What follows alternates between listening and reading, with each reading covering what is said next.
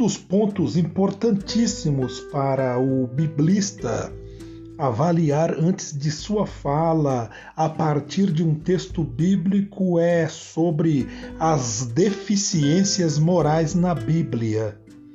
A Bíblia não é um livro nada edificante nas descrições que mostram a realidade de homens bastante, primitivos, bastante primitivos, com graves erros morais, decisivamente humanos. Por exemplo, Abraão será chamado o pai da fé, mas não terá dúvidas de entregar sua mulher para salvar a própria vida. Que você encontra esse texto em Gênesis 12. Moisés é o libertador, mas não acha melhor meio para remediar a injustiça do que o assassínio. Texto encontrado em Êxodo capítulo 2.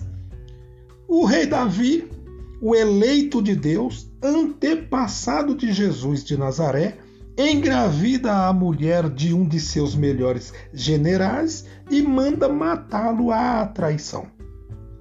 Texto encontrado em 2 Samuel 11.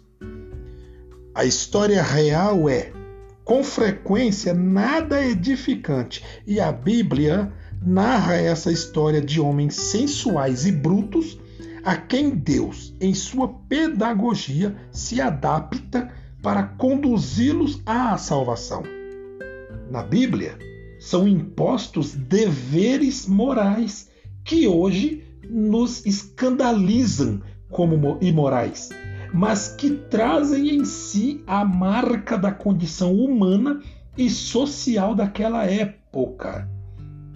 Dever de vingança, que encontramos em Gênesis 34, Juízes capítulo 8, a lei do talião em Êxodo 21, a poligamia é a transmissão hereditária do harém, encontrada no livro de 2 Samuel capítulo 12.